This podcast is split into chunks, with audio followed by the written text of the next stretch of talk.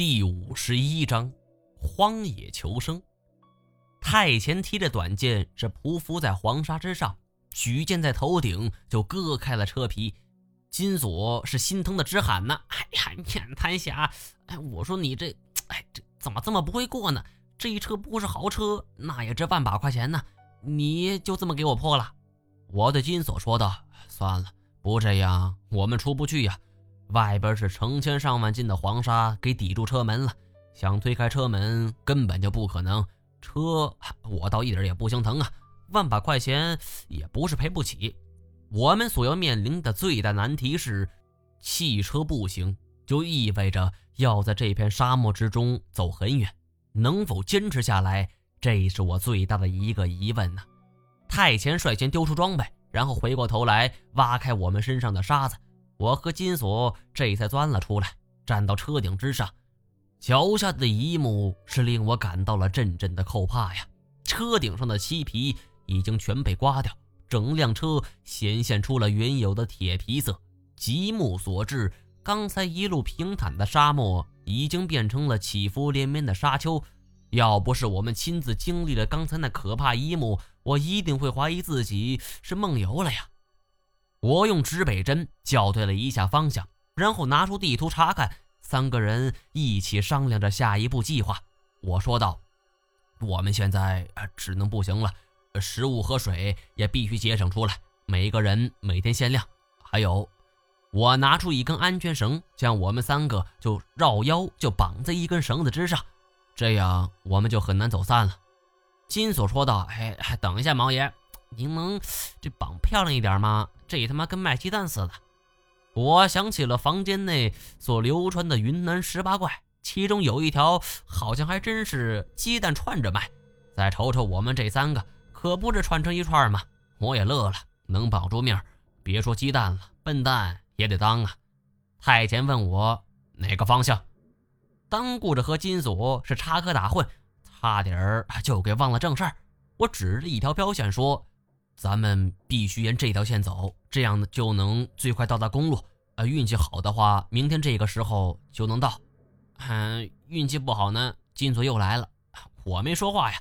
这种时候，我并不想朝最坏的方向去想啊。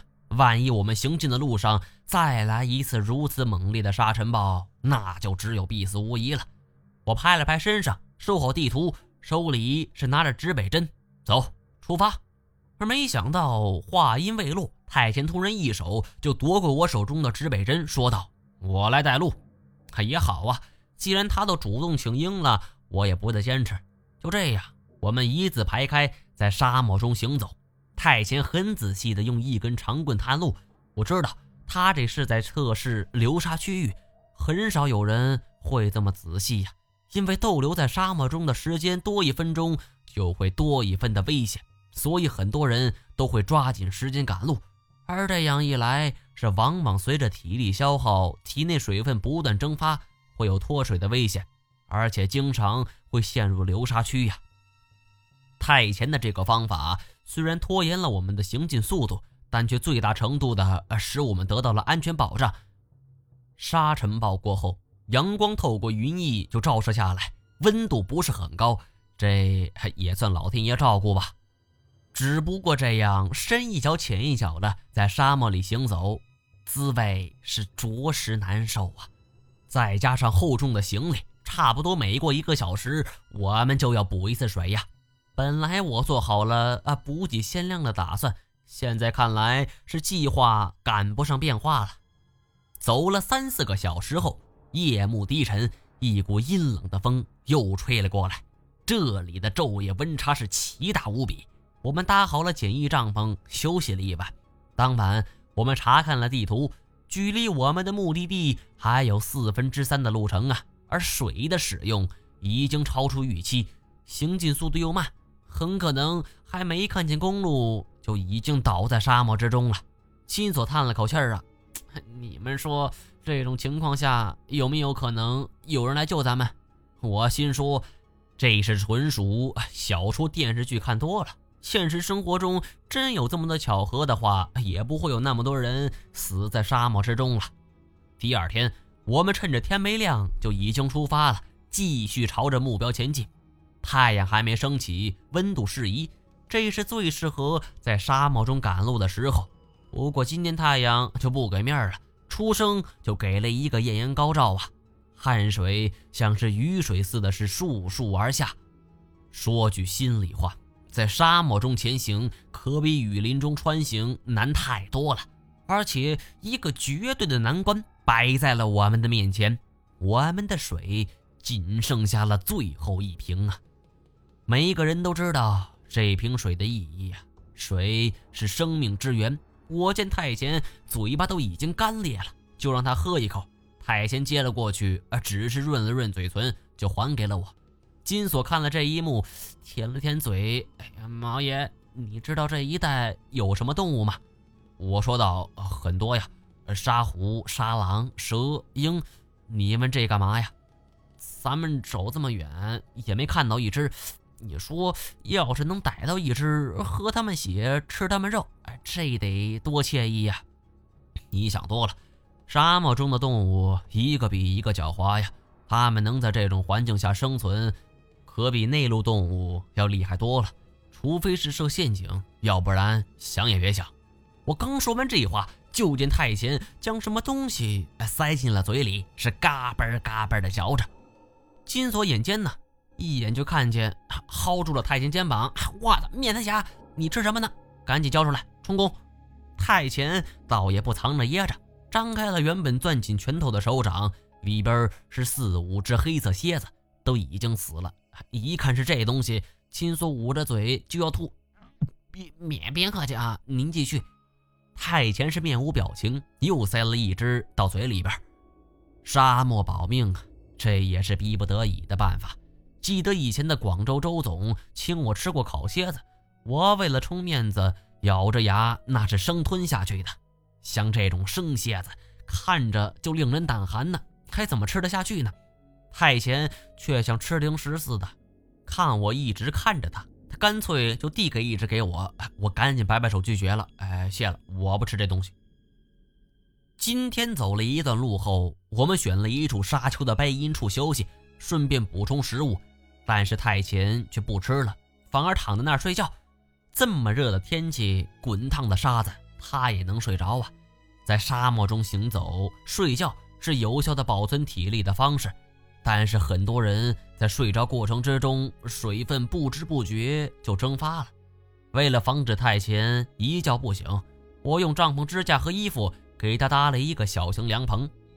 我拿出地图，继续校对路线，计算好路程的话，今天要是运气好，可以走它个二分之一。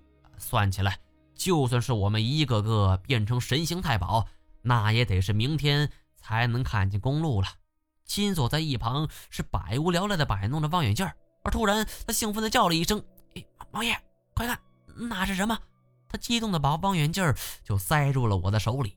我诧异的举起望远镜啊，顺着他手指望过去，不觉一震，在我们前方不远处有一个小黑影站在那里。我对了对焦，这才看清楚啊，那里是一只羊，通体雪白，是典型的圈养羊。我很不解，一只圈养羊不可能没主的，怎么会深入沙漠这么深呢？金锁是摩拳擦掌，一副跃跃欲试的样子。马爷上不上？我说道。呃，还记得昆仑山上吗？太前给我们抓过一只藏狼，这一次该是我们回报他了。羊的智商不高，有一把青草就能够指引他过来。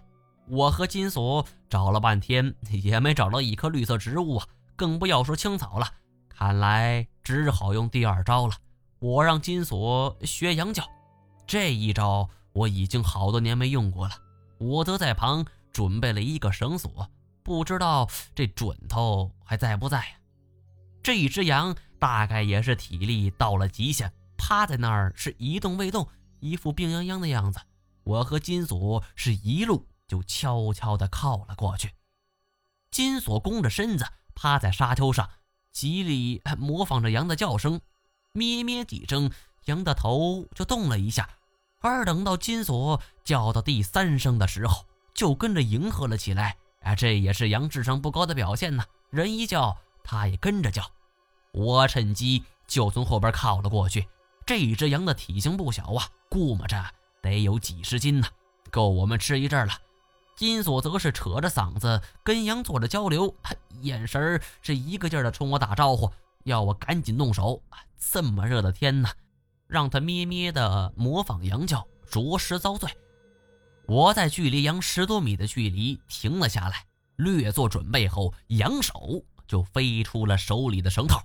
不过这一下没能如愿套住羊头啊！我心说要完呢。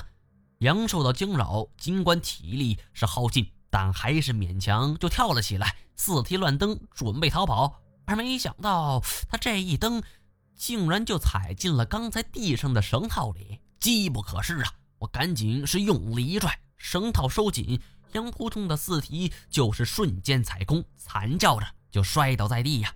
金锁扑上前去，就压在了羊的身上。我也拔出匕首，跑上前去，扳住羊角，摁住羊头，就像是看到了烤全羊啊！走你！我手中明晃晃的匕首就如流星般落下，可突然就听到一声住手，耳畔传来了一个小姑娘的声音。回头一看，竟然是一个骑马的小姑娘，正骑在高头大马上，怒目睁睁地看着我们。我忽然意识到，坏菜，人家主人来了呀！眼前这个小姑娘二十岁左右，娃娃脸，梳着一条干净利落的马尾辫，呵斥地问我们要干嘛。羊还被我们压在身下惨叫啊！我赶紧冲金锁使了个眼色，蒙这种生势不深的小姑娘，她比我在行啊。金锁就赶紧爬起来，挥着手跑了上去。